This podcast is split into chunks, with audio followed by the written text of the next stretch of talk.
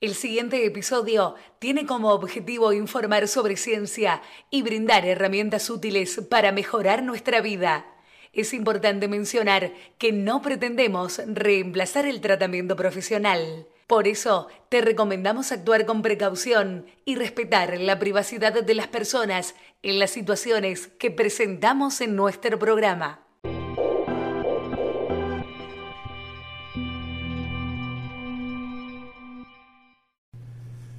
Bienvenidos al episodio sobre el duelo. En algún momento de nuestras vidas, todos experimentaremos la pérdida de alguien o algo significativo. El duelo es una experiencia universal y profunda que nos invita a enfrentar emociones abrumadoras, reflexionar sobre el significado de la vida y buscar formas de sanación. En este episodio exploraremos el complejo y profundo proceso del duelo desde diversas perspectivas descubriremos las etapas y facetas del duelo, exploraremos cómo se relaciona con nuestra neurociencia y comprenderemos cómo las diferentes culturas y tradiciones abordan este tema. Aprenderemos sobre las emociones y reacciones comunes que pueden surgir durante el duelo y exploraremos estrategias y recursos útiles para enfrentarlos de manera saludable.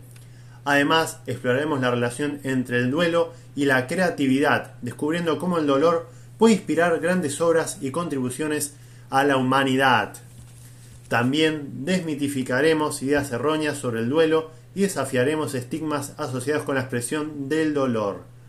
Reconoceremos la importancia de brindar apoyo a quienes están pasando por el duelo y cómo podemos ser empáticos y comprensivos en estos momentos difíciles. Prepárate para profundizar en este tema, tan humano y complejo.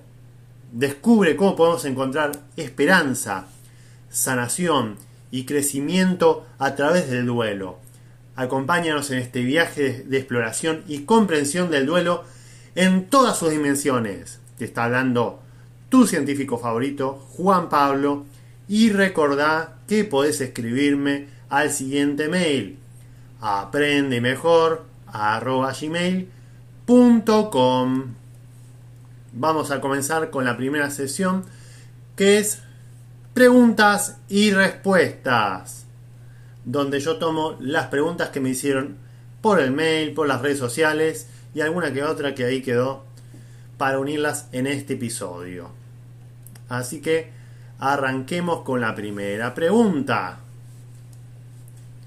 que dice así. ¿Qué es el duelo y cómo se manifiesta?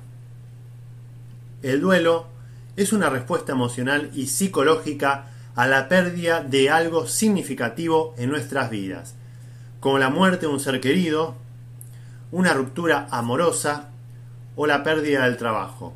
Se manifiesta a través de, la, de una amplia gama de emociones, como tristeza, ira, negación, confusión, entre otras, así como cambios en el comportamiento y el estado de ánimo.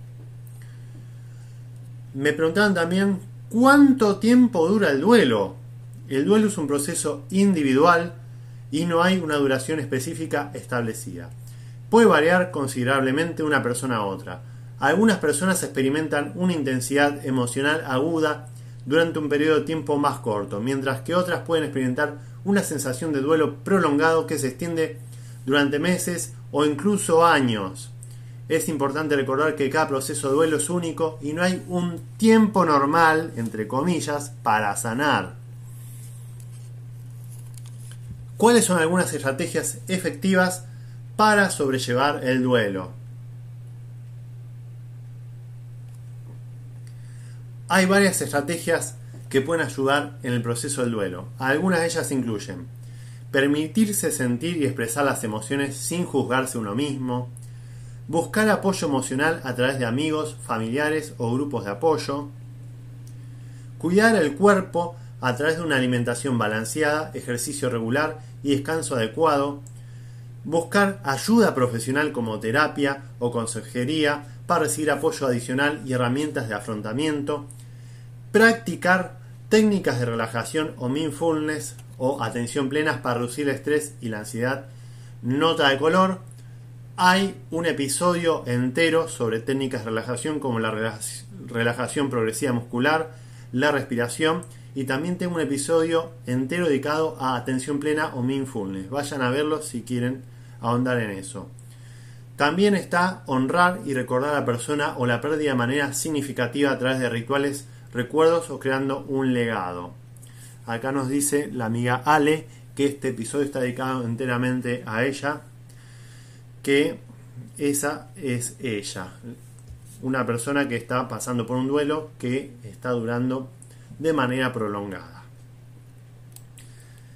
Siguiente pregunta nos dice, ¿es normal perdón, normal tener altibajos emocionales durante el duelo?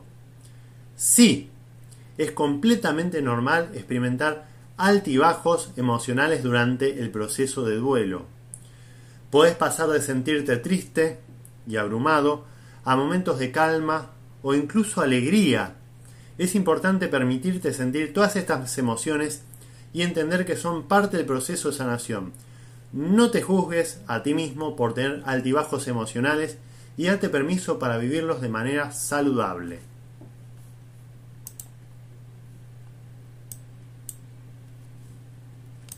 se había detenido la transmisión. Tengo que evaluar qué pasó. Anda medio como la mona mi transmisión. Bien, sigamos. ¿Cuándo se buscar ayuda profesional para el duelo? Me preguntaron. A ver, esperen que tengo problemas. ¿Por qué no me está agarrando?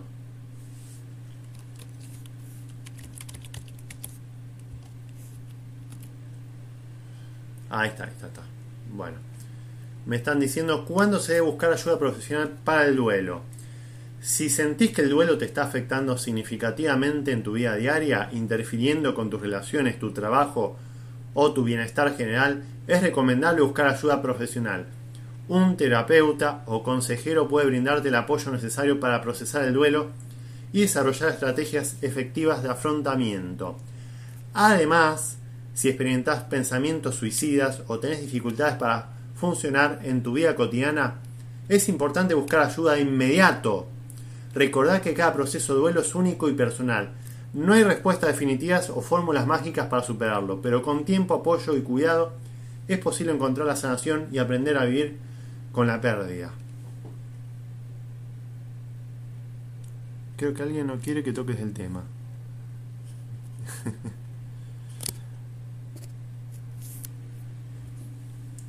no, me están dando una transmisión. Por acá están dando bien el like. El tema es la otra transmisión. Bueno, ahí está. No, sé qué pasaba.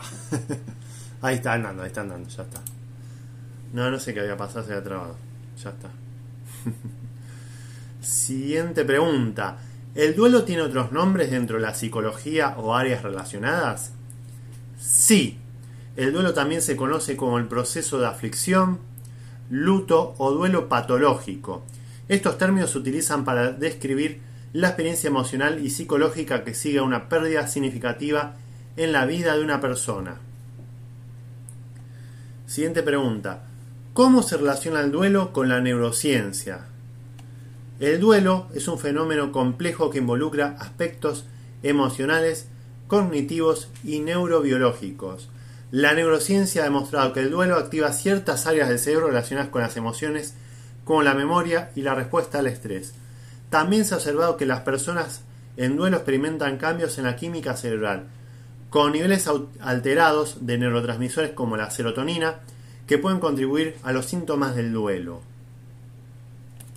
¿Cuáles son algunos de los síntomas neurobiológicos comunes en el duelo? Durante el duelo es común experimentar síntomas neurobiológicos como cambios en el apetito, ¿sí? alteraciones del sueño, fatiga, dificultades de concentración y disminución de la motivación. Así es, ahí dice insomnio. Por eso había dicho yo alteraciones del sueño, porque puede ser insomnio como que te despiertes a rato con pesadillas o cosas así.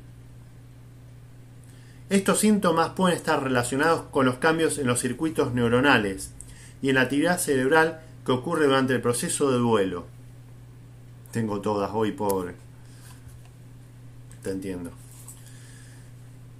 Siguiente pregunta. ¿Cómo afecta el duelo a la función cognitiva y la toma de decisiones? El duelo puede afectar la función cognitiva de diferentes maneras. Algunas personas pueden experimentar dificultades de concentración, olvidos frecuentes o dificultades para tomar decisiones. Estos cambios pueden estar relacionados con la carga emocional y el estrés que acompaña el duelo, así como con los efectos neurobiológicos en el funcionamiento del cerebro. Siguiente pregunta dice, ¿existen intervenciones basadas en la neurociencia para ayudar en el proceso del duelo?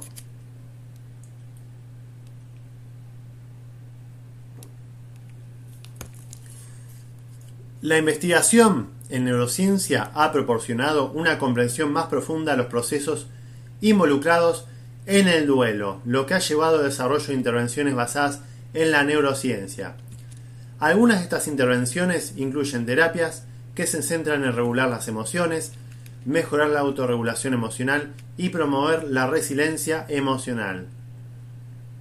Estas intervenciones pueden ayudar a las personas en duelo a procesar sus emociones de manera saludable y facilitar la adaptación y la sanación. Es importante destacar que el duelo es un proceso individual y cada persona puede experimentarlo de manera diferente, ¿sí? Si estás pasando por un duelo es recomendable buscar apoyo de profesionales de la salud mental que puedan proporcionar orientación y herramientas específicas para tu situación. Bien, ya terminamos con la sección de preguntas y respuestas. Pasamos a la sección de momento de reflexión. En este momento de reflexión te invito a tomarte un momento para explorar y reflexionar sobre el tema del duelo. El duelo es una experiencia universal que todos enfrentamos en algún momento de nuestras vidas. Es un proceso natural y necesario que nos permite procesar y adaptarnos a la pérdida de personas queridas, relaciones, empleos u otros aspectos significativos en nuestras vidas. Durante el duelo es común experimentar una amplia gama de emociones como la tristeza, como ya les dije, la ira, la culpa y confusión. Es importante recordar que no hay una forma correcta de atravesar el duelo, ya que cada persona tiene su propio ritmo y estilo de afrontamiento. Sin embargo, es esencial permitirnos sentir y expresar nuestras emociones de manera saludable y buscar el apoyo necesario para atravesar este proceso. El duelo también nos ofrece la oportunidad de reflexionar sobre la vida y su fragilidad. Nos recuerda la importancia de valorar y apreciar las personas que nos rodean, de aprovechar el tiempo que tenemos y de cultivar relaciones significativas. A través del duelo podemos encontrar fuerza interna, resiliencia y crecimiento personal. Te invito a reflexionar sobre las siguientes preguntas. ¿Cómo te has sentido durante experiencias de duelo en tu vida? ¿Qué estrategias o apoyos has encontrado útiles para afrontar el duelo? ¿Has experimentado algún tipo de transformación personal o crecimiento a raíz del duelo? ¿Cómo puedes aplicar los aprendizajes del duelo en otras áreas de tu vida? ¿Qué acciones podés tomar para honrar y recordar a quienes has perdido?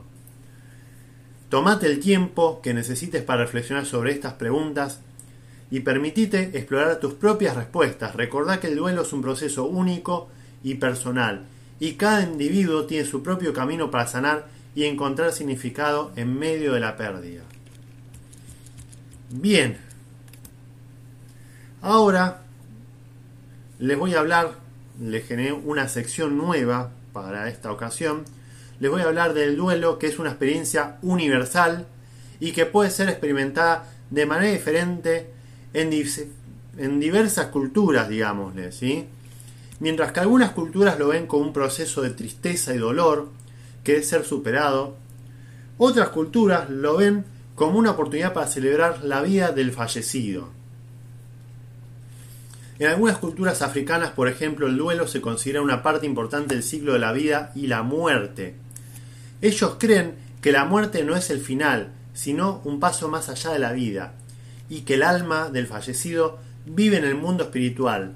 En lugar de enfocarse en la tristeza del dolor, se celebra la vida del fallecido a menudo a través de bailes, cantos y música. En la cultura mexicana, el Día de los Muertos es una celebración que honra a los seres queridos que han fallecido. Esta festividad es una mezcla de tradiciones indígenas y católicas y se celebra en el Día de Todos los Santos y el Día de los Muertos, 1 y 2 de noviembre. En lugar de estar tristes por la muerte de sus seres queridos, las personas se reúnen para recordarlos y honrarlos con altares, ofrendas y comidas especiales. En algunas culturas orientales como la China, el duelo se ve como una oportunidad para honrar al fallecido y asegurar que su espíritu no se sienta solo o abandonado. Por esta razón, se llevan a cabo rituales y se ofrecen ofrendas para mantener el espíritu del fallecido contento y en paz. Es importante tener en cuenta que la manera en que se sobrelleva el duelo en cada cultura es única y refleja las creencias y valores de esa sociedad, mientras que en algunas culturas se puede ver como un proceso triste y doloroso que debe ser superado, en otras se celebra la vida del fallecido y se les recuerda con alegría. Lo importante es encontrar una manera que sea significativa y respetuosa para la persona en duelo y para su cultura. ¿Sí? Espero les haya dado un buen panorama de cómo es que lo ven en otras culturas. Que a veces nos centramos mucho en nuestra cultura occidental y nos olvidamos que en otros lugares no es así, no tiene por qué ser así. Pasamos a otra sección especial porque este episodio del duelo me toca mucho a mí, como también a Ale, yo he pasado por duelo en la pérdida de muchos seres queridos y por lo tanto, y también obviamente existe el duelo por rupturas amorosas, ¿sí? No solamente es que perdiste a alguien, bueno, también perdiste a alguien que sigue estando vivo, pero te quedan los recuerdos de esa persona a la vez más también. Acá me dice Ale, yo lo recuerdo muchas veces con alegría, pero el dolor a veces me tira abajo, muy abajo. Sí, es normal en el duelo y en general a medida pasa el tiempo nos quedan, lo vemos todo más con alegría que con tristeza, pero obviamente vas a llorar si se acerca una fecha significativa y hay que aceptarlo y es lo normal. Lo importante es que puedas seguir adelante con tu vida diaria y demás cosas que tienes que hacer en el día que no te detenga eso en sí. Aunque a veces, bueno, puede ser más todavía. Bien, esta sección que voy a hacer ahora va, voy a contarles un poco de que existe una interesante perspectiva en la investigación psicológica, chicos, que sugiere que en la experiencia del duelo no solo están presentes, supongamos, ruptura amorosa a mí. Tenés que ponerte Nica, amiga, pues es todo números, no, no me acuerdo tu nombre encima, ya, ya me olvidé el nombre de, y de no sé cuánto. A mí lo que me cuesta el por qué se toma la decisión de irse y quedarte con el dolor, dudas y más. El, el por qué se toma la decisión de irse. Y es algo... Creo que querrés ser mi amigo. Obvio que sí. Obvio que acá somos todos amigos. Es más, ya, ya figura como amiga acá. Eh, mirá, antes de proseguir con lo que iba a hablar, que acá nos dice Ale, tienen que tener en cuenta esto. Muchas veces sentimos, puede ser la culpa, o decir, ¿pudo haber cambiado algo? Y muchas veces yo lo veo como, seguramente, hagamos lo que damos, ¿sí?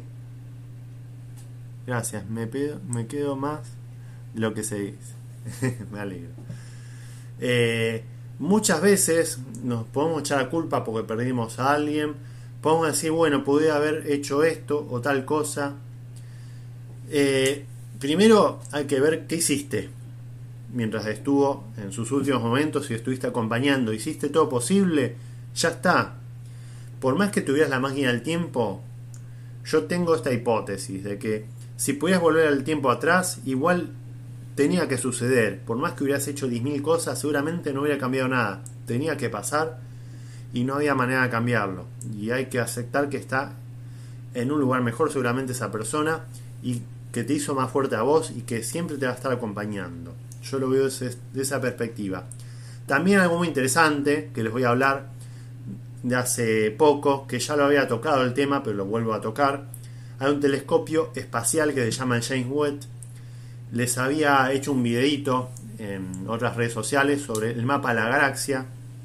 Este telescopio puede sacar fotos a grandes distancias y llega hasta el origen de los tiempos, lo que se conoce como el Big Bang. Y también puede ir al fin de los tiempos y sacar fotos y ver qué pasa ahí. Y al parecer eh, hay una explicación bastante buena que me gustó y es que el Big Bang se supone que hubo una explosión y se liberó un polvo de estrellas y se generaron todos los planetas, incluso nosotros, con eso. Y se sigue expandiendo el universo. Y resulta que si vas para atrás esa explosión, la ves todavía, que quedó ahí esa explosión. Y si vas para el fondo de todo, va a un punto que volvés a donde estaba esa explosión. O sea que la vía vuelve a reencontrarse. Volvemos a vivir todo. No sé si cambia algún aspecto de nuestras vidas, si volvemos a hacer lo mismo. Como dicen otros que existen otros universos donde tal vez estemos con nuestros seres queridos de otra manera o simplemente se repite todo lo que pasó ahora en un sinfín, una parábola eterna, un círculo, no lo sé pero sea, nacemos, nos vamos y volvemos, sería algo así. Es muy interesante verlo desde ese punto de vista, desde algo que se halló recientemente, que todavía no hay una respuesta exacta, pero está interesante ver esa teoría. Espero que les haya gustado esto que acabo de compartir, que no va a escuchar en ningún otro lado. Bien, y ahora también algo capaz que si son muy de la psicología y demás, eh, lo habrán escuchado, si no, seguramente que no. Existe una interesante perspectiva, les había dicho, en la investigación psicológica, que sugiere que en la experiencia del duelo no solo están presentes los individuos A y B, es decir, la interacción entre la persona que fallece y la persona que sufre la pérdida, sino que también hay un elemento adicional representado por el individuo C, que sería el recuerdo que queda de la persona fallecida. A ver, repasemos entonces. Vos podés ser A y ves la persona que perdiste, pero también hay una persona etérea, la C, que es la creación de nuestra mente. Nosotros A creamos a C, que es lo que nos queda en la interacción entre B, que ya no está. ¿Sí? Hasta acá vamos bien, ¿no? El individuo C, entonces, o el recuerdo desempeña un papel significativo en el proceso del duelo. A medida que una persona atraviesa el proceso del duelo, el recuerdo a persona fallecida puede evocar una serie de emociones, pensamientos y recuerdos compartidos. Este recuerdo puede ser reconfortante, pero también puede generar dolor y añoranza. El individuo C o el recuerdo actúa como un vínculo entre el pasado y el presente, permitiendo a la persona en duelo mantener una conexión emocional con el ser querido fallecido. A través de este vínculo se puede procesar los sentimientos de pérdida y comenzar el proceso de adaptación y aceptación de la ausencia física. Es importante destacar que el individuo C o el recuerdo es único para cada persona y puede variar en intensidad y naturaleza. Algunas personas pueden encontrar consuelo en mantener viva la memoria de la persona fallecida, recordando momentos compartidos y preservando su legado. Otros pueden enfrentar dificultades al lidiar con el recuerdo, ya sea por sentimientos de culpa, arrepentimiento o porque el recuerdo evoca emociones dolorosas. En última instancia, el individuo C y el proceso duelo son altamente personales y pueden manifestarse de diferentes formas según las circunstancias individuales y culturales. Algunas personas pueden encontrar consuelo en mantener el recuerdo vivo, mientras que otras pueden necesitar tiempo y espacio para procesar el dolor y encontrar una nueva forma de conexión con el ser querido fallecido. En cualquier caso, comprender la influencia del individuo C o el recuerdo en el proceso de duelo puede ayudar a la persona a navegar por su experiencia de pérdida y encontrar formas significativas de honrar y recordar a aquellos que han partido. Bien, acá también les, hago una acotación, ya que estamos. Tenés que entender que C no es la persona B. C, el individuo C que creaste, no es B, no lo confundas, es simplemente un recuerdo que tenés.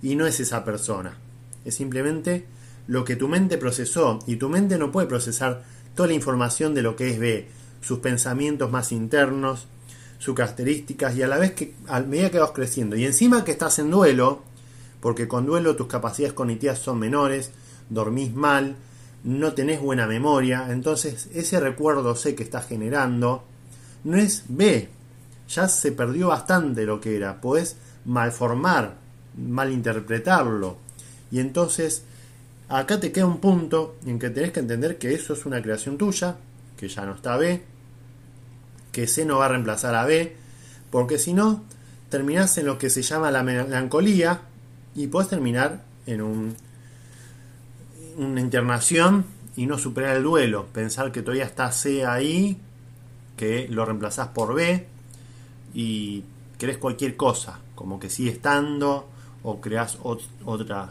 cosas.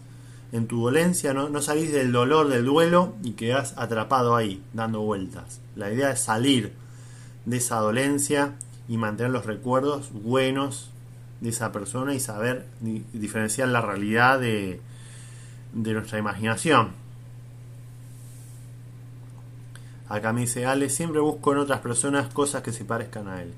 Seguramente la, la persona que más se parezca a él sos vos, que has adquirido parte de su personalidad, su energía y demás. Es parte tuya ahora, está con vos, más allá de que se haya ido. ¿sí? Bien les aclaro esto del individuo A, individuo B y individuo C. En este caso, eh, no hay una investigación específica de, de, esto que tomé yo, ¿sí? O un autor particular, ya que la explicación que les brindé es una síntesis de varios conceptos y perspectivas relacionadas con el duelo, ¿sí? No se hace un estudio o artículo científico específico, si lo, por las dudas que quieran buscarlo o algo me pregunten. Sin embargo, les ofrezco una explicación desde la neurociencia sobre lo que sucede en el proceso de duelo. Cuando experimentamos la pérdida de un ser querido, se produce una serie de cambios en nuestro cerebro y en nuestro sistema nervioso. El vínculo emocional y afectivo que teníamos con la persona fallecida genera una respuesta emocional intensa que involucra diferentes áreas cerebrales y neurotransmisores. Durante el duelo se ha observado que hay una activación de la amígdala, que está acá, en la parte más frontal del cerebro, que es un tamaño de una nuez. ¿sí? Una estructura cerebral es la amígdala, involucrada en el procesamiento de las emociones, especialmente el miedo, que ya lo he tocado en el episodio que hablé sobre miedo específicamente, y la tristeza. Esta activación puede generar una respuesta de estrés y angustia emocional. Al mismo tiempo se ha observado una disminución de la actividad en el córtex prefrontal, ¿sí? una región asociada con el control emocional y la toma de decisiones, lo que puede dificultar la regulación emocional durante el duelo. Además, se ha observado que durante el duelo pueden producirse cambios en la liberación de neurotransmisores, como la serotonina y la dopamina, que están implicados en la regulación del estado de ánimo y las emociones. Estos cambios pueden contribuir a la aparición de síntomas con la tristeza profunda, la pérdida de interés en actividades cotidianas y la dificultad para experimentar placer.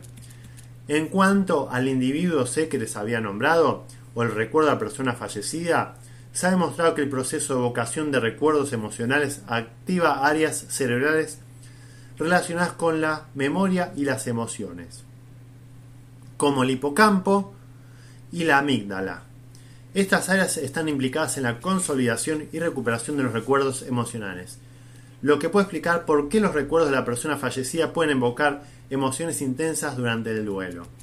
Es importante tener en cuenta que la explicación desde la neurociencia del duelo es un campo en desarrollo y aún se necesitan más investigaciones para comprender completamente los procesos neurobiológicos involucrados.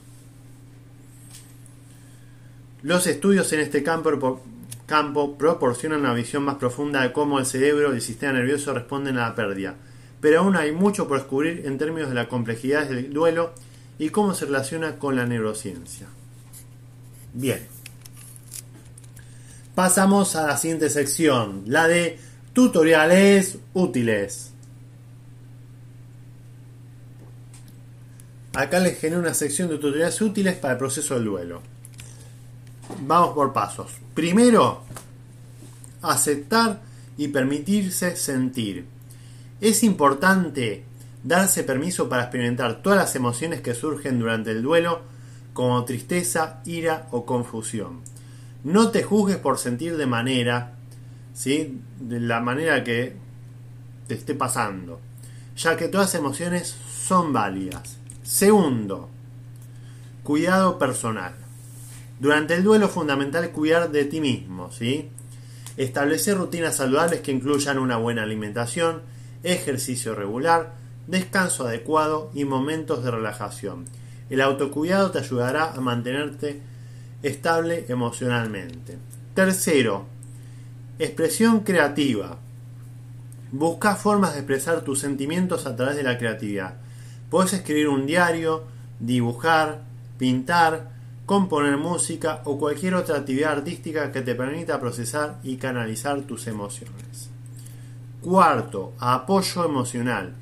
No tengas miedo a pedir ayuda y buscar apoyo en tus seres queridos, amigos o en grupos de apoyo.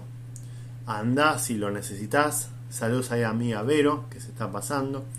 Compartir tus sentimientos y experiencias con personas que han pasado por situaciones similares puede brindarte un espacio seguro para hablar y recibir comprensión.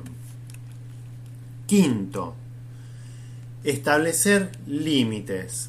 No pasa nada, pero pasa cuando puedas, no hay, problema.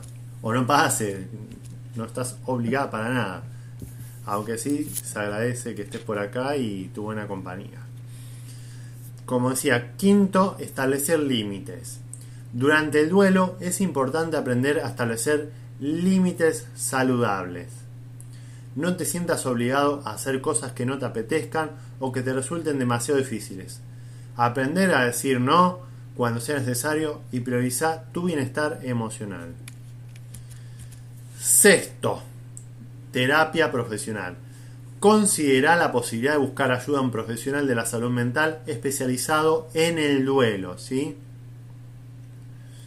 Un terapeuta puede brindarte el apoyo adecuado y proporcionarte herramientas adicionales para afrontar el proceso de duelo de manera saludable.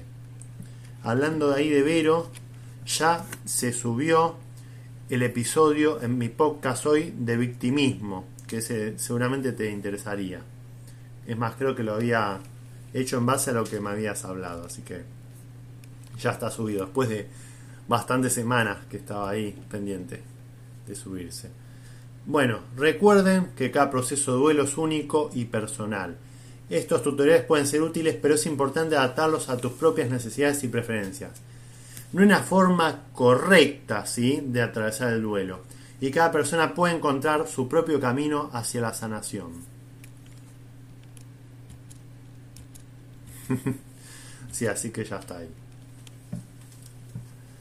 Bien, ahora vamos a pasar a la siguiente sección, historia de éxito. En esta sección quiero compartir la historia de éxito de Matthew McConaughey, reconocido actor de Hollywood, quien ha pasado por un proceso de duelo y ha encontrado fortaleza para superarlo. Matthew McConaughey vivió un momento muy difícil cuando perdió a su padre, James Donald McConaughey, quien falleció mientras hacía ejercicio. Esta pérdida repentina y trágica tuvo un profundo impacto en la vida de Matthew, quien sintió una gran tristeza y dolor. Hola, vuelta amiga, ¿cómo estás? Sin embargo, en lugar de dejarse consumir por el duelo, Matthew decidió transformar esta experiencia en un impulso para crecer y fortalecerse. Utilizó el duelo como una oportunidad para reflexionar sobre la vida y sus prioridades, lo que permitió reevaluar sus propias metas y propósitos. Saludos ahí a Juli que se pasó.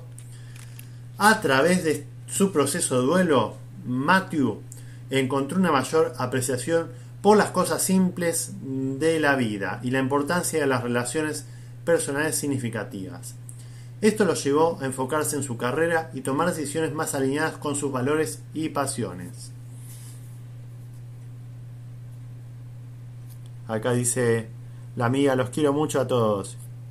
Y yo a vos, amiga. Su resiliencia y determinación lo llevaron a tener reconocimiento por su talento actoral y en 2014 ganó el premio de la Academia al Mejor Actor por su interpretación en la película Dallas Buyer Club. Esta victoria no solo fue un logro profesional, sino también un testimonio de su capacidad para enfrentar desafíos personales y salir más fuerte.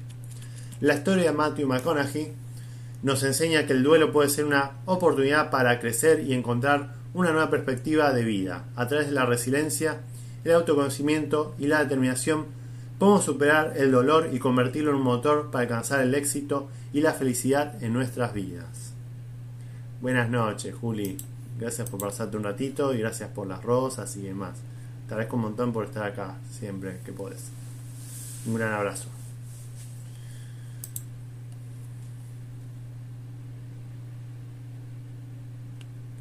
Ay, bueno, te despedís. Un gran abrazo, amigo. Un gran beso y abrazo. Que duermas bien. Bien. Pasamos hablando de historias de éxito de personas famosas. Les voy a hablar de una persona famosa que encontró inspiración, porque el duelo, con el duelo a veces vienen grandes inspiraciones que cambian la historia de la humanidad. Por simplemente el hecho de una pérdida se crea algo nuevo a partir de esa pérdida, se crea algo que cambia la vida de la humanidad. Y este es el caso de una persona famosa que encontró inspiración y creó grandes obras debido a su experiencia de duelo. Es el compositor Ludwig van Beethoven. Después de sufrir la pérdida de su audición, gradualmente a lo largo de su vida, Beethoven se sumió en una profunda tristeza y aislamiento. Sin embargo, en lugar de permitir que el duelo lo consumiera, canalizó su dolor y angustia en su música. Beethoven compuso algunas de sus obras más destacadas durante este periodo como su famosa novena sinfonía. A través de su música pudo expresar sus emociones más profundas y encontrar consuelo en la creación artística. Su música se convirtió en una poderosa forma de catarsis y liberación emocional. De la perspectiva de la neurociencia, el duelo puede desencadenar una serie de procesos en el cerebro que pueden influir en la creatividad y la expresión artística. Durante el duelo se producen cambios neuroquímicos y neuroendocrinos en el cerebro, con un aumento en la liberación de hormonas del estrés y neurotransmisores relacionados con las emociones. Estos cambios pueden desencadenar una mayor sensibilidad emocional y una necesidad de encontrar formas de canalizar y expresar esas emociones. La creatividad y la expresión artística pueden proporcionar una vía para procesar el dolor y encontrar significado en la experiencia del duelo. Además, el duelo puede llegar a una reflexión profunda sobre la vida, la mortalidad y la búsqueda de un propósito más profundo. Estas reflexiones pueden inspirar a las personas a buscar nuevas formas de contribuir y dejar un legado significativo, ya sea a través de la música, el arte, la literatura u otras formas de expresión artística. Bien.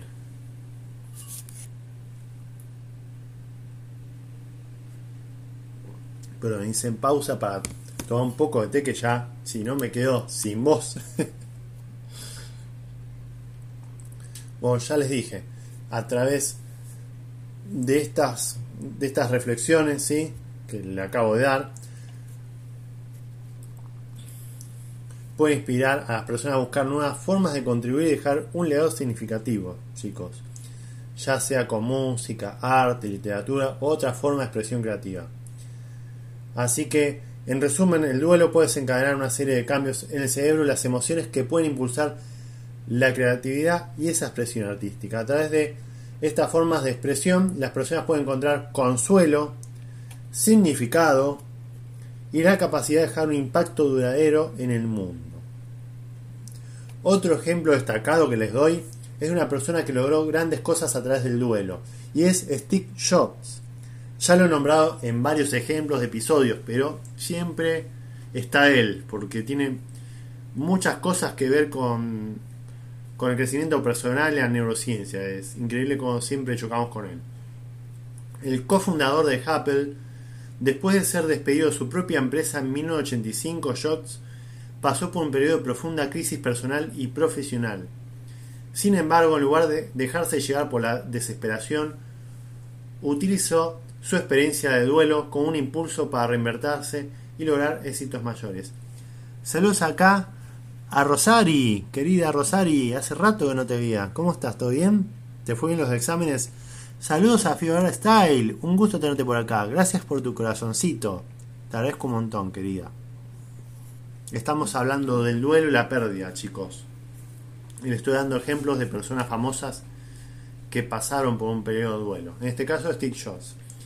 Sin embargo, en lugar de dejarse llevar por la desesperación, utilizó su experiencia de duelo con un impulso para reinvertirse y lograr éxitos aún mayores. Durante su periodo de ausencia de Apple, Jobs fundó Next Computer y adquirió Pixar Animation Studios. Estas experiencias le permitieron desarrollar habilidades de liderazgo y visión estratégica que finalmente lo llevaron a su regreso triunfal a Apple en el año 1997. Bajo su liderazgo, Apple lanzó productos revolucionarios con el iPod, el iPhone y el iPad, transformando la industria de la tecnología y convirtiéndose en una de las empresas más valiosas del mundo. Desde la perspectiva de la neurociencia, el duelo entonces puede provocar una reevaluación profunda de los valores, las prioridades y los objetivos de una persona. La pérdida puede despertar una sensación de urgencia y una perspectiva renovada sobre la vida. En algunos casos, esta nueva perspectiva puede impulsar a las personas a buscar desafíos audaces, asumir riesgos y perseguir metas que antes parecían inalcanzables. Gracias por sus nativos. Besazo y abrazazo a todos ahí que me estarán dando su apoyo y compañía. Es importante destacar entonces que no todas las personas que experimentan el duelo, ¿sí? no haya creerse que porque tengan duelo, ¿sí? Se convierten en figuras famosas y logran grandes cosas en términos convencionales. El impacto del duelo en la vida de cada individuo es único y puede manifestarse de diversas formas. Algunas personas pueden encontrar fuerza y motivación para iniciar proyectos creativos, emprender cambios significativos en su vida o dedicarse a causas benéficas. Mientras que otras personas ¿sí? pueden encontrar un mayor sentido de conexión con los demás o desarrollar una mayor resiliencia emocional. No sé si ahí, seguramente, todos pasamos por duelo. Puede ser una ruptura amorosa, puede ser la pérdida de un trabajo, puede ser la pérdida de un ser querido, puede ser muchas pérdidas en sí. Todo eso puede conllevar al duelo y tiene que conllevar al duelo. Si no, todavía sin. Hay un tema también que no tocamos. Bueno, en última instancia les digo, el duelo puede ser un catalizador para el crecimiento personal y la transformación, independientemente de si se manifiestan logros destacados en el ámbito público o en cambios internos profundos y significativos. Ya le digo, existe el duelo, pero también hay gente que no hace el duelo. ¿Sí? Entonces, eso es mucho peor, porque nunca saliste del duelo porque nunca entraste. Estás como en el limbo. Eso es muchísimo más grave. El duelo está bueno, está bueno. Y ahora igual vamos a ver más sobre el duelo, qué etapas tiene el duelo y demás, para que ustedes sepan si ya las pasaron todas o no. Antes de ver las etapas del duelo y demás, ¿y qué pasa con esas personas que no lo hacen? Y estás en limbo, y muchas veces estás, como les decía, en la melancolía, estás en ese punto en que está el individuo A, que sos vos, la persona que está pasando el duelo, el B, que es la persona que perdiste, y el C, que es la persona que inventaste vos, tu imaginación, los recuerdos de B. Y estás con C y crees que todavía está esa persona viva. Y puedes terminar un loquero.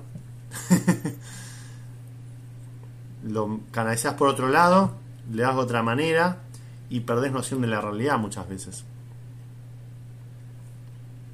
Pero pasa. Hay gente, hay señoras que pierden al bebé y agarran, no sé, un trapito o una muñeca y piensan que sí vio su bebé. Es una locura. Eh, les voy a hablar antes que nada de las palabras Kensho y Satori. Para, porque me parecía interesante poner estos términos. ¿sí? Provienen de la tradición budista Zen y se utilizan para describir experiencias de iluminación o despertar espiritual. Si bien no están directamente relacionadas con el concepto de duelo, se puede establecer algunas analogías y paralelismos. Kensho se los deletreo K-E-N-S-H-O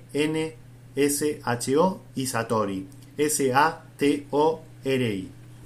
El duelo es un proceso emocional y psicológico que experimentamos cuando perdemos a alguien o algo significativo en nuestras vidas.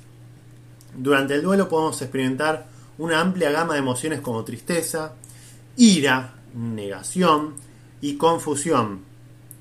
También puede haber un sentido vacío y una sensación de pérdida de dirección en la vida. Por otro lado, el Kensho de Satori son experiencias de iluminación en tradición Zen, donde se alcanza un estado de profundo despertar y comprensión de la realidad. Estas experiencias suelen ir más allá de la mente y las palabras, y se caracterizan por la sensación de unidad y trascendencia.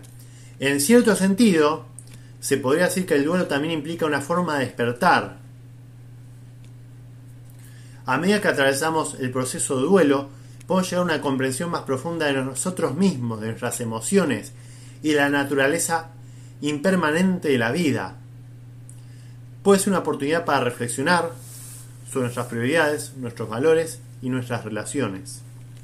Al igual que el Kensho y el Satori, el duelo puede llevarnos a una experiencia transformadora, donde nos enfrentamos a la realidad de la pérdida y encontramos una forma de integrarla en nuestras vidas. Aunque el duelo puede ser un proceso doloroso y desafiante, también puede abrirnos a nuevas perspectivas y ayudarnos a crecer emocionalmente y espiritualmente. Es importante tener en cuenta que el Kensho y el Satori son conceptos asociados específicamente con la tradición budista Zen y suelen estar vinculados a prácticas de meditación y contemplación. Mientras que el duelo es una experiencia común a todos los seres humanos y puede ser abordado desde diversas perspectivas filosóficas, religiosas o psicológicas. Recuerden que hay un episodio que hablo del modo monje y tocamos varias cosas la meditación, les puede servir y en varios capítulos también hago meditaciones, así que ténganlo en cuenta eso. Bueno, como entonces, para redondear, en la tradición budista Zen, tanto el Kensho como el Satori se refieren a experiencia de iluminación o despertar espiritual. Si bien es cierto que puede haber diferentes interpretaciones y matices en su significado, no se puede decir que uno esté asociado exclusivamente al crecimiento a través del dolor o la aversión al crecimiento, ¿sí? No hay una analogía. Cedos ahí a la hija de Juan y Cintia. El Kensho es una experiencia momentánea de despertar, donde se puede obtener una visión clara y directa naturaleza de la realidad. Es como si de repente se abrió una ventana y se vio una perspectiva de la vida. El Kensho, se los digo, es como, ¿vieron la película Matrix? Si no vayan a verla, la parte en que Neo ve toda la realidad que veía, ve como son códigos binarios, todo verde y numeritos, y nada era real. Creo que era la última película que llegaba a ver eso, Neo, que despertaba así culminantemente y ya modificaba la realidad, o también la primera, creo que veía un poco eso. En la segunda también vemos con un pantallazo que ven cómo todas las personas están en esa realidad virtual y se pone todo en código binario, todas las personas. Así que podríamos decir que el Kensho sería como eso, el despertar y ves toda la realidad, no hay nada más que la realidad. Es como si de repente se abriera una ventana y se viera una perspectiva de la vida. Puede ser provocado por diferentes factores, con la práctica la meditación, la contemplación profunda o incluso eventos inesperados en la vida. Por otro lado, chicos, el Satori es una experiencia más profunda y sostenida de iluminación. ¿sí? Se podría decir que es una comprensión más completa y arraigada de la realidad, que trasciende los límites de la mente y nos conecta con una experiencia de, de unidad y trascendencia. Entonces, Kensho podríamos decir que es algo más momentáneo y por el duelo podríamos experimentar un Kensho y ver la realidad. Ya queremos dejar de sufrir, ya queremos dejar de ver que está esa persona, vemos que ya no está más y vemos la realidad profunda, así golpe, respiración, el ambiente, el aire que te rodea, todo, no hay etiquetas, no hay nombres para nada, estás en Kensho. El Kensho puede abrirse con el dolor. El Satori es una experiencia más profunda y ahí requiere Obviamente también con meditación, tanto el Kensho como el Satori. El Satori es más profundo, pero requiere mucha más, es una unidad, una trascendencia. Es una aislación de todo, es súper interesante chicos eso. Entonces, Sakiro obviamente es más profundo y uno tiene que tener hábitos de crecimiento personal y de contemplación y apliquen lo que ya les enseñé en todos mis episodios sobre atención plena, mindfulness, ¿sí? Todo, todos los episodios hablan sobre esto, sobre el despertar de uno también. Y después yo creo que para combinación de todos los episodios en algún momento vamos a hablar de despertar. Pero no puedo hablar de algo que he visto momentáneamente, que no lo domino. Pero está ahí. Ambas experiencias, ya sea el Kensho o el Satori, están relacionadas con la búsqueda espiritual y la conexión con nuestra verdadera naturaleza. También creo que podríamos hablar un poco del nirvana, ¿viste? Que, que se dice, el llegar ahí a, a un, una verdad absoluta. No se trata de inventos, sino de conceptos que han sido desarrollados y transmitidos a lo largo de siglos en la tradición budista Zen. Es importante destacar que cada persona puede tener su propia interpretación y experiencia personal de estas palabras y es posible que en diferentes enseñanzas corrientes del budismo zen se enfaticen aspectos ligeramente diferentes. Lo más relevante en estas es que estas experiencias de Kensho y Satori representan un despertar profundo de la comprensión de la realidad más allá de las limitaciones habituales de la mente. Les aclaré Kensho y Satori porque he visto que hay muchos pseudo gurús y gente que te quiere enseñar y te habla de Kensho Satori por tirar palabras cool y después no, te explican qué, es y te hacen creer cualquier cosa. Esto es Kenjo Satori, nada más, ya está.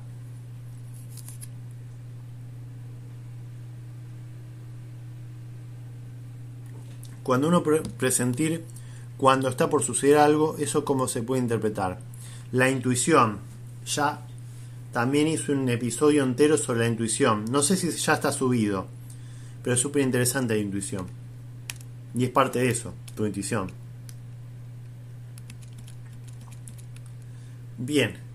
Siguiente sección, experimentos en acción. Esta sección te propongo llevar a cabo algunos ejercicios prácticos para desarrollar tu inteligencia emocional y enfrentar el duelo de manera saludable. Estos experimentos te ayudarán a explorar tus emociones, fortalecer tu resiliencia y encontrar formas positivas de lidiar con el proceso de duelo. Primero, ¿sí? que ya lo vimos en el episodio anterior sobre inteligencia emocional, tengan eh, un diario de emociones, chicos. Dedica unos minutos cada día para escribir en un diario tus emociones y pensamientos relacionados con el duelo. Expresate libremente y sin juicio, permitiéndote explorar tus sentimientos más profundos. Esto te ayudará a procesar tus emociones y a tener una mayor comprensión de ti mismo o de ti misma. Segundo, practica mindfulness o atención plena. Dedica al menos 10 minutos al día a practicar la atención plena o mindfulness. Concéntrate en el presente observando tus pensamientos y emociones sin juzgarlos. Esto te ayudará a desarrollar una mayor conciencia de tus relaciones emocionales y a cultivar la capacidad de responder de manera más consciente y equilibrada. No voy a ahondar, ¿sí? En mindfulness o atención plena, porque ya hay un episodio de mindfulness y atención plena, y también un episodio que hablo sobre respiración. Esos dos episodios, ya con eso, más que suficiente, abordo todo. Todas las técnicas que pueden haber y que pueden aplicar para ustedes estar mejor. Tercero, Ejercicio de gratitud. Cada día identifica al menos tres cosas por las que te sientas agradecido o agradecida. Pueden ser cosas simples o momentos significativos. Al enfocarte en lo positivo estarás entrenando tu mente para ver el lado luminoso de la vida incluso en tiempos de duelo. A ver chicos, díganme tres cosas por las que estén agradecidos. A ver si lo logran. Escríbanme, a ver si lo logran acá. Es difícil, ¿eh? Si nunca lo hacen. Y tienen que hacerlo a diario. Van a ver que les cambia la vida eso. Un montón. A mí, antes de levantarme, agradezco cinco cosas de mi vida que hice, cinco cosas de mi trabajo y cinco cosas sobre mi personalidad, lo que soy. Y la verdad que me levanto mejor. Eso está bueno. Todos los días agradezco por lo que vivo día a día, nos dice Vero. Esa es una buena. Te quedan dos más, Vero. ¿Por qué más podés agradecer? Hoy. Les tiro mías. A ver, agradezco estar hablando con ustedes. Agradezco que me escuchen, que se tomen su tiempo de estar acá conmigo. Y agradezco poder enseñar esto que me gusta a mí, que me ayuda a crecer a mí mismo y también espero que también le esté ayudando a ustedes a crecer a ustedes como personas que estén mucho mejor, saludables y que tengan una vida plena y feliz. Eso agradezco. Acá nos dice Ale, agradezco la vida, la de mi hijo y mi madre, porque todos los días tengo un plato de comida por la amistad. Ya está, Ale, estás más que super vos, ¿eh? Muy bien lo hiciste. Te salió enseguidita. Por el pan de cada día, por mi salud. Genial. Van, la verdad que va muy bien, chicos. Enumeran varias cosas. Porque en general, cuando pido que agradezcan una cosa, aunque sea, la gente no le sale agradecer nada. Simplemente piensa cosas negativas. Ustedes, la verdad que en el tema de gratitud están más que bien. Y por la vida que tengo. Perfecto. Así. Ya con eso, de dar gracias por algo, uno se siente más feliz, más sano y con más energía. Si lo practican antes de irse a dormir o cuando se están por levantar, van a ver que se levantan con más pila, más, más ganas para empezar el día. Y si se siente muy mal, agradezcan para sentirse un poco menos. Acá me dice Fiora Style, agradezco a mis padres por quererme y a Juani por llegar a mi vida. Muy bien, Fiora. Eso es muy lindo. Está más que bien. Eso, cosas simples a veces es. Agradezco por haberte conocido. Un amigo, gracias. Ahí Rosario dice, por último, agradezco haber conocido a un amigo como tú y hoy agradezco que te conocí y estuviste ahí para darme estos consejos que hace superar cada momento. Gracias, profe. Eh, yo no doy consejos, chicos, simplemente informo. Consejos sería, eh, no sé, te aconsejo esto. Yo informo lo que estudié, lo que preparé para el episodio y nada más. Ustedes son libres de tomarlo con pinzas, usarlo o lo que quieran. Todos los días le digo a mis hijos que somos afortunados, tenemos salud. Sí, hay que dar gracias por cosas que has por sentado a veces. Yo por eso agarro, yo separo en tres secciones, chicos. Agradecer eh, por, no sé, fui al cine con alguien, con mis amigos, por ejemplo. Compartí una comida con mi familia. Eh, estoy hablando con ustedes. Estuve con mis mascotas ahí. O qué lindo que pude tomar el sol cuando caminaba a mi trabajo. Eh, sobre mi trabajo también trato de agradecer que me llevo bien con mis compañeros, que avancé con mis proyectos, que estoy creciendo, lo bien que, que me felicitaron. Y también sobre uno, ¿sí? Y no olvido gracias a Dios que dio la vida por nosotros, también nos dice Ale. Y no nos sobra pero tenemos un plato de comida todos los días y estar todos juntos los fines. Eso está bueno, pero la fin es lo valioso. Y también sobre uno mismo. A veces puedes agradecer, estás mucho agradeciendo por cosas materiales o por tu familia o el trabajo no te agradeces a vos mismo. Agradece eh, tu capacidad para comunicarte, agradece que siempre seguís adelante, que no parás, agradecete a vos mismo la fuerza que tenés, la paciencia que tenés, agradecete el amor que das a tus hijos o a tus seres queridos, agradece tu motivación, tus ganas de seguir tus metas, tus proyectos. Ahí está, ¿ves? Eso está bueno, porque a veces uno no, no se dice cosas buenas, le decís cosas buenas a cosas materiales o a cosas externas que no sos vos y muchas veces te cuesta. Entonces está bueno separarlo así por cosas del día, cosas del trabajo y cosas de uno mismo. Que me nace no hago ningún esfuerzo.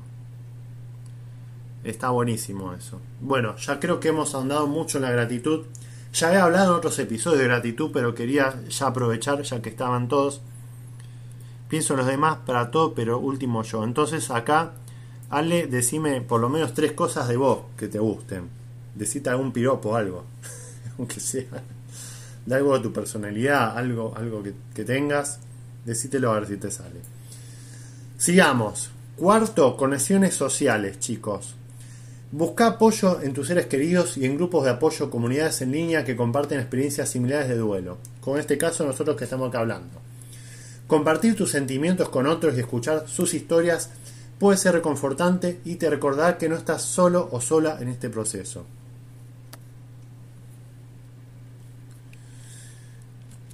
Quinto, cuidado personal. Dedica tiempo a cuidarte física y emocionalmente. Realiza actividades que te brinden bienestar como ejercicio regular, descanso adecuado, alimentación saludable y actividades que te gusten. El autocuidado es fundamental para mantener un equilibrio emocional durante el duelo. Recordad que estos experimentos son solo herramientas para apoyarte en tu proceso de duelo. Cada persona vive y experimenta el duelo de manera única, por lo que es importante escucharte a ti mismo y atar estas prácticas según tus necesidades. Si sentís que necesitas más apoyo, no dudes en buscar la ayuda de un profesional de la salud mental. A ver acá. Dice, primero tengo que estar bien yo para ayudar a los demás. Sí, pero si, si estás mal, vos estás contra marea tratando de ayudar porque como estás mal no podés hacer nada y te hundís más así, con los problemas de los demás. Ale dice, me agradezco ser buena persona, de buen corazón, que escucho y estoy para quien me necesite. Que jamás, mientras pueda dar la espalda. Bien. Eso está buenísimo, Ale. Ya te dijiste cosas buenas vos. Ya es un buen paso para llenarte más de energía y saber que hay una persona que ya te está apoyando y te está tirando buenas vibras hacia vos misma y sos vos. Hiciste un favor hacia vos. Eso es buenísimo. Es como amarse a sí mismo para poder brindar lo mejor de mí. Así es. Bien, siguiente sección de este episodio, que se ha extendido un montón, pero el duelo es un episodio súper importante que nos tergiversa todo y todos vamos a pasar por esto. Así que es importante que ya quede cubierto de la A a la Z del duelo, que no falte nada. Sección avances científicos del episodio, porque a su vez va a avanzarse después con el tiempo sobre el duelo, la neurociencia va a avanzar y comprenderla más. Así que por lo menos quiero que dejar un antecedente desde el principio de los siglos hasta la era contemporánea. Así que vamos a ver avances científicos y exploraremos los últimos descubrimientos e investigaciones relacionadas con el duelo y su impacto en nuestra salud emocional. A continuación presentaré algunos de los avances científicos más relevantes en este campo.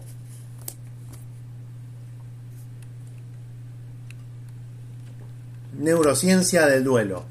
Los estudios de neuroimagen han revelado cambios en la actividad cerebral durante el proceso de duelo.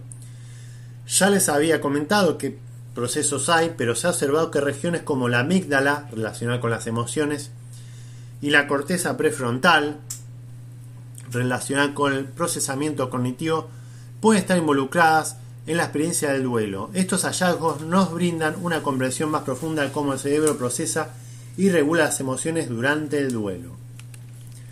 También están las terapias basadas en evidencia. ¿sí? Se han desarrollado diversas modalidades de terapia basadas en la evidencia para ayudar a las personas a enfrentar el duelo de manera saludable. Entre ellas se incluyen la terapia cognitivo-conductual, la terapia aceptación y compromiso, si quieren después las vemos más en profundidad en otro episodio, la terapia de duelo centrada en la compasión y la terapia de exposición prolongada. Estas terapias han demostrado ser eficaces, eficaces para reducir los síntomas de duelo complicado y promover el bienestar emocional. Acá nos dicen, a ver, a mí me llevó mucho tiempo la pérdida de mi padre, pero otra pérdida perdida que tuve estos días me hizo reflexionar mucho más. Me parece muy interesante lo que compartís acá, Vero. También el impacto de la música en el duelo. La investigación ha destacado el poder terapéutico de la música en el proceso de duelo. Se ha encontrado que escuchar música puede ayudar a regular las emociones, reducir el estrés y facilitar la expresión emocional durante el duelo. Además, la musicoterapia se ha utilizado con éxito para apoyar a las personas en su proceso de duelo, promoviendo la expresión creativa y el bienestar emocional. También está la conexión entre el duelo y la salud física. Estudios epidemiológicos han demostrado que el duelo puede tener un impacto en la salud física. Se ha observado que las personas que experimentan un duelo intenso tienen un mayor riesgo de desarrollar problemas de salud como enfermedades cardiovasculares y trastornos del sueño. Comprender esta conexión es fundamental para brindar un enfoque integral al cuidado de las personas en duelo. Yo con la música me desgarro, me lloro todo. También depende que escuchan. No es lo mismo escuchar algo que te alegre que para estar más bajón, ¿sí? Hay una gran diferencia. También están las intervenciones en duelo digital. Con el avance de la tecnología han surgido intervenciones digitales para apoyar a personas en duelo. Aplicaciones móviles, plataformas en línea y grupos de apoyo virtuales han proporcionado un espacio para compartir experiencias, recibir apoyo emocional y acceder a recursos útiles. Estas intervenciones digitales se han mostrado prometedoras en la ampliación del acceso al apoyo durante el duelo. Estos avances científicos nos brindan una comprensión más profunda de la naturaleza del duelo y cómo podemos apoyar mejor a las personas que lo atraviesan. Además nos abren nuevas puertas para el desarrollo de intervenciones y estrategias más efectivas en el cuidado del duelo. Es importante destacar que la investigación en este campo continúa avanzando, lo que nos proporcionará aún más conocimientos y herramientas para abordar el duelo en el futuro. A ver.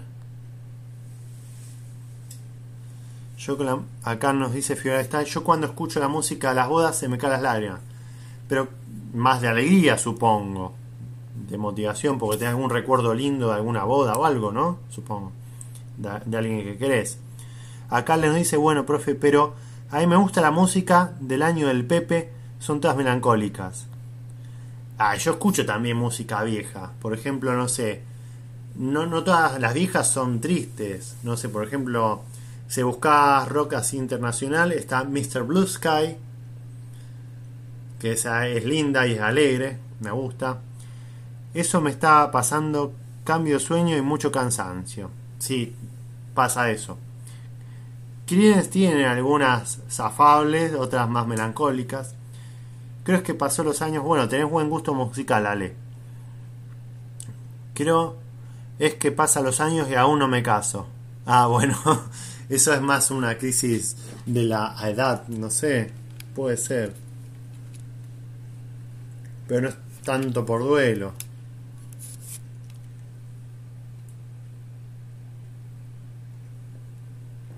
Bien, ahora pasamos a la siguiente sección. Son un montón de secciones, ya sé gente, sobre el duelo, pero ya le dije, voy a cubrir todo. Mitos y realidades. El primer mito que les voy a desmitificar es el duelo tiene una duración preestablecida. Existe la creencia errónea de que el duelo dura un tiempo determinado y que después de ese tiempo la persona debe superarlo por completo. En realidad el proceso de duelo es diferente para cada persona y no hay una duración establecida. Siguiente. El duelo se relaciona con la pérdida de un ser querido. Aunque la muerte de un ser querido es una de las causas más comunes del duelo, hay muchas otras situaciones que también pueden desencadenar este proceso, como la pérdida de un trabajo, una relación amorosa, la salud o una mascota. Uy, no olvidemos las mascotas también. Uy, flor de duelo ese. También otro mito es, hay una forma correcta, entre comillas, de pasar el duelo. Muchas personas piensan que hay una forma correcta de lidiar con el duelo y que si no lo hacen de esa manera están equivocados. En realidad no existe una forma única y correcta de lidiar con el duelo, ya que cada persona experimenta de manera diferente.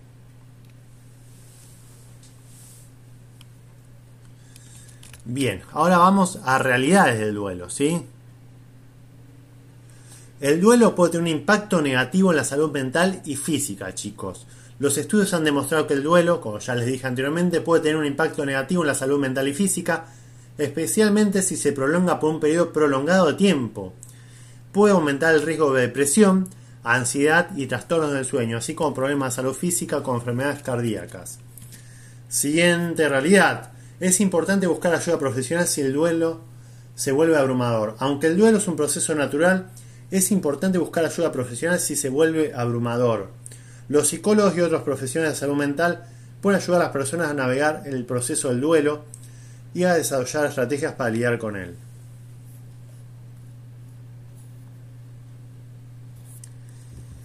Tercer realidad. El apoyo social puede ser muy beneficioso para las personas que están pasando por el duelo. La presencia de amigos, chicos y familiares que brinden apoyo emocional y práctico puede ayudar a las personas a sobrellevar el duelo. Además, participar en grupos de apoyo para personas en duelo también puede ser beneficioso ya que brinda un lugar seguro para compartir experiencias y emociones con otros que comprenden lo que está pasando. En resumen, el duelo es un proceso complejo y único para cada individuo y no hay una forma correcta de pasar por él. Es importante buscar ayuda profesional si se vuelve abrumador, sí que no lo pueden controlar, que es muy intenso, muy doloroso, y buscar el apoyo social para ayudar a sobrellevarlo. sobrellevarlo. ¿Por qué me costaba decir sobrellevarlo? Decirlo así. Bien. Bien. Ahora sí, vamos a la creen de la creen. Las fases del duelo. Acá les hago una sección sobre la fase del duelo y cómo abordar cada una de ellas, chicos. La primera ¿sí? es la negación. En esta fase inicial del duelo es común que las personas se sientan abrumadas y tengan dificultades para aceptar la realidad de la pérdida. Es importante permitirte experimentar y expresar tus emociones sin juzgarte. ¿Sí? Buscar el apoyo de amigos y familiares comprensivos, que pueden ayudarte a aceptar gradualmente la realidad y a procesar tus sentimientos. A veces muchas veces he pasado por etapas de negación. Supongo que todos las hemos pasado, pero hay que aceptarlas. Siguiente fase, la segunda fase es la ira. Hola, saludos Matías, ¿cómo estás? La fase de la ira es cuando pueden surgir sentimientos de frustración, enojo e injusticia es importante reconocer y validar estos sentimientos, pero también encontrar formas saludables de expresarlos. Puedes canalizar tu energía a través de actividades como el ejercicio físico, escribir un diario o hablar con un terapeuta. La comprensión y el apoyo emocional de los demás también puede ayudarte a gestionar estos sentimientos.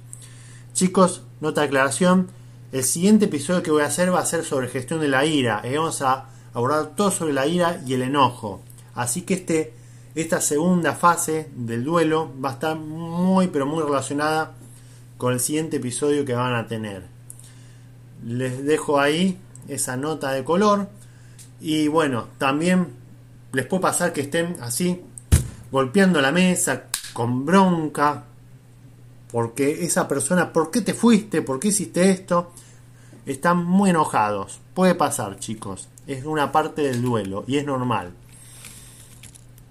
La tercera fase del duelo es importante que sepan cada fase y ver si pasan por todas o no pasan por alguna, porque capaz que se en una. ¿Sí? Como modo de reflexión. Sí, el enojo y el perdón. Está bien. La siguiente es la negociación. En esta fase es común que las personas intenten negociar con la realidad o con una entidad superior para hacerse la pérdida. ¿sí? Pueden surgir pensamientos como si tan solo hubiera hecho esto o si pudiera retroceder en el tiempo. Aunque estos pensamientos son normales, es importante recordar que la pérdida es irreversible. Tratar de aceptar y procesar la realidad de la situación, ¿sí?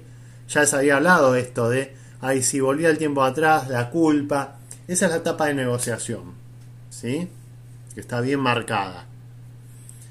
A veces la de la ira, capaz que son personas más una ira más pasiva no se les nota tanto, pero la negociación es más que obvia, es muy notoria, porque siempre le tirás esa pregunta a alguien o, al, o a alguien le decís eso.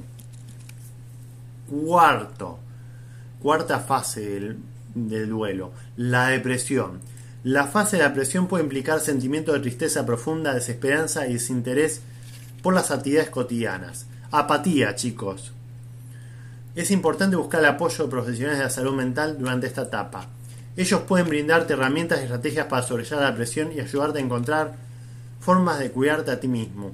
Sobre depresión y la apatía vayan a leer el libro, ya se lo recomendé en varios episodios y he hablado en profundidad sobre Viktor Frankl.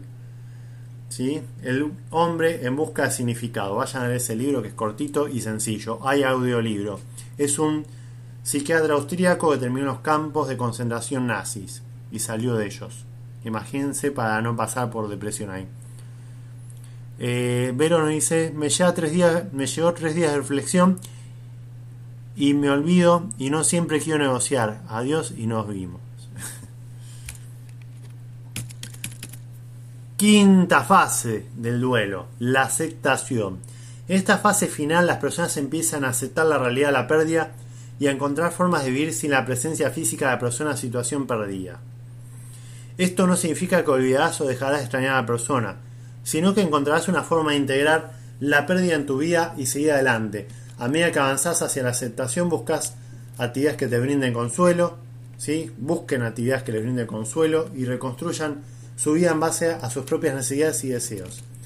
Recuerden que estas fases no necesariamente ocurren en un orden lineal y pueden variar en duración o intensidad para cada persona. No hay una forma correcta de pasar por el duelo, ya que cada experiencia es única. Si sienten que están teniendo dificultades para manejar el duelo o que se han estancado en una fase particular, les reitero, busquen apoyo profesional para ayudarlos en su proceso de sanación. Acá nos dice Vero, la mejor forma que encontré de cuidarme es alejarme de las personas cuando me lastiman de alguna forma. Supongo que habrá que escribir después. Bien.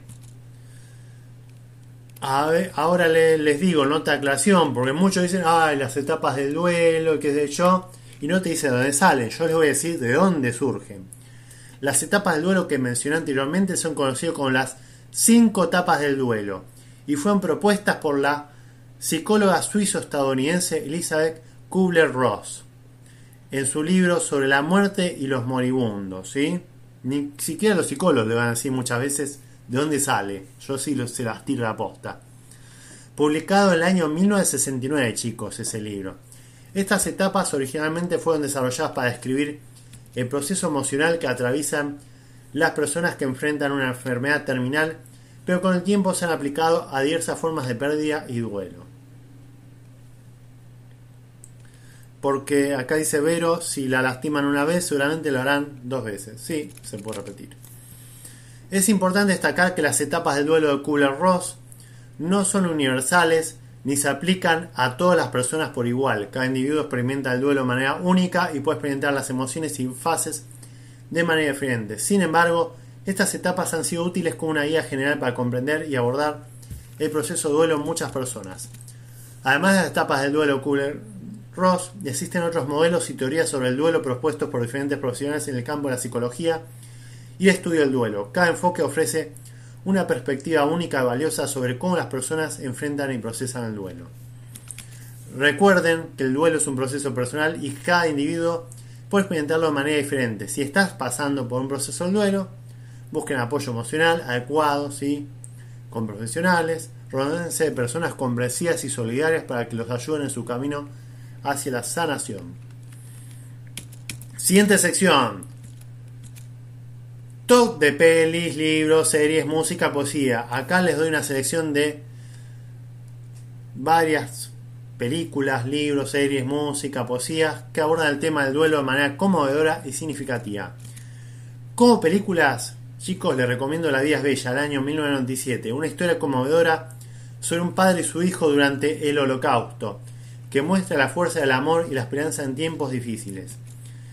Otra película es Manchester junto al mar, del año 2016. Un hombre lucha por enfrentar el dolor y la pérdida mientras debe cuidar de su sobrino después de la muerte de su hermano. Otra película es Amor, del año 2012, una mirada íntima y conmovedora a la vida de una pareja de ancianos mientras lidian con la enfermedad y la muerte. Como libro le recomiendo El año del pensamiento mágico de Joan Didion, una narración personal sobre la autora que afronta la repentina muerte de su esposo y su proceso de duelo. Otro libro les recomiendo es Ensayos sobre la ceguera de José Saramago, una novela que explora la experiencia colectiva de una sociedad que enfrenta una ceguera súbita y las emociones y lemas morales que surgen. Otro libro, El árbol del yoga de BKS y Shengar, un libro que aborda el yoga como una herramienta para el autoconocimiento y la sanación emocional, incluyendo técnicas para el manejo del dolor y el sufrimiento. Saludos a más de Veritú, que está mirando. Como series le recomiendo Afterlife, del año 2019 al presente, una comedia dramática que sigue la vida de un hombre que intenta lidiar con la pérdida de su esposa y encuentra la manera de seguir adelante. Otra serie es Six Feet and Under del año 2001 al 2005.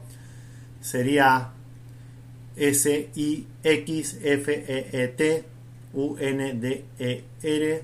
Sería seis pies debajo, supongo la traducción. Sosa Víctor Castro también que se está pasando por ahí. Una serie que sigue la vida de una familia propietaria de una funeraria y explora las diversas formas en que lidian con la muerte y el duelo. Y otra serie que les recomiendo, The Less Over, de año 2014 al 2017. Un drama sobrenatural que se centra en cómo las personas se enfrentan la pérdida y el duelo después de la desaparición masiva del 2% de la población mundial.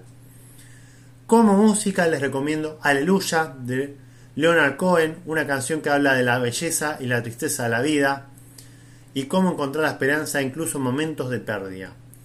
Otro tema les recomiendo es Tears in Heaven de Eric Clapton, una canción emotiva inspirada en la trágica muerte de su hijo que reflexiona sobre el duelo y la pérdida. También les recomiendo Fix You de, Coldplay, una canción reconfortante que habla de estar allí para alguien que está pasando por un momento difícil y ayudarlo a superar el dolor. Como poesía, les recomiendo No te rindas, de Mario Benedetti, un poema inspirador que nos anima a seguir adelante, incluso en los momentos más oscuros. Otra poesía que les recomiendo es Do not go gentle into that good night. No seas tan gentil en esa noche oscura.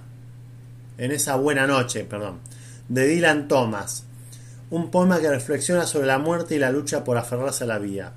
Otra poesía que les recomiendo es When Great Trees Fall cuando los grandes árboles caen, de Maya Angelou. Un poema poderoso que habla de la pérdida y la importancia de honrar y recordar a aquellos que nos dejaron. Bien, como cierre les voy a dar unas palabras chicos, ya estamos terminando. espero les haya gustado este episodio. Un aspecto importante sobre el duelo es comprender que no hay, ya les recalco 10.000 veces, una manera correcta, entre comillas, o adecuada de atravesarlo. Cada persona experimenta el duelo de manera única y tiene su propio proceso de sanación. Es esencial, ¿sí? Respetar y validar las diferentes emociones y reacciones que pueden surgir durante este periodo, ya que no hay una forma lineal de transitarlo. Además es fundamental recordar que el duelo no tiene un límite de tiempo definido el proceso puede ser prolongado y evolucionar con el tiempo. Es importante brindar apoyo y comprensión a aquellos que están pasando por el duelo, incluso mucho tiempo después de la pérdida. Otro punto relevante es que el duelo no se limita solo a la pérdida de un ser querido. También puede ocurrir frente a otras formas de pérdida, con la pérdida de una relación, un trabajo, la salud o incluso la pérdida de un sueño o una expectativa, ¿sí? ¿Cuántas veces nos ha pasado que dijiste, no sé, cuando me reciba a la universidad, por ejemplo, me pasó a mí, voy a conseguir trabajo y me iba a ser mejor. Error. Duelo. Eh, me pasó también con una amiga que tuve en la infancia, que sentía como una especie de amor platónico y dije, cuando la vea vuelta va a ser lo mismo y nos vamos a recordar. Y nada que ver. Fue una mierda. Me hubiera quedado con el momento del pasado y punto. O volver a hablar con personas que te con el encanto de qué bien que hablar con esa persona del pasado y ahora volvés a hablar con esa persona que creció y ya no es la misma persona.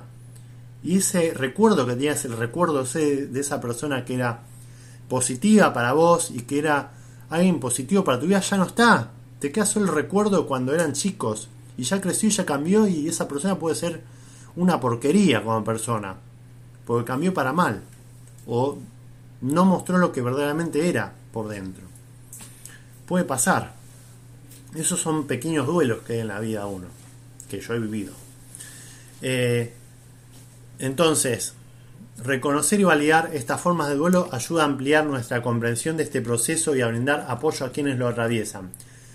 Por último, es importante buscar, ya les dije durante todo el programa, pero ya no veo el momento en que capaz que va a caer alguien que no está bien y a pensar que esto lo tiene que seguir al pie de la letra y yo reemplazo el tratamiento médico, pero por la duda lo recalco. Es importante buscar ayuda profesional si el duelo se vuelve prolongado o abrumador, afectando significativamente la calidad de vida y la capacidad para funcionar de manera saludable, chicos.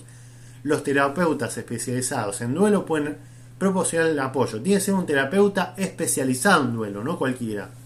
Necesario para ayudar a las personas a procesar y sanar su dolor de manera saludable. Así que bien, si les quedaron dudas, acotaciones, lo que fuera, me escriben al mail aprendimejor.gmail.com También tengo un blog, chicos, que, se, que tiene que escribir el navegador aprendimejor.wordpress.com a la vez que todas las redes sociales, estoy por todos lados, por Spotify, donde quieran, me van a encontrar. Así que te saluda tu científico favorito, Juan Pablo. Un gran beso y un gran abrazo. Éxitos en la vida y en tu duelo.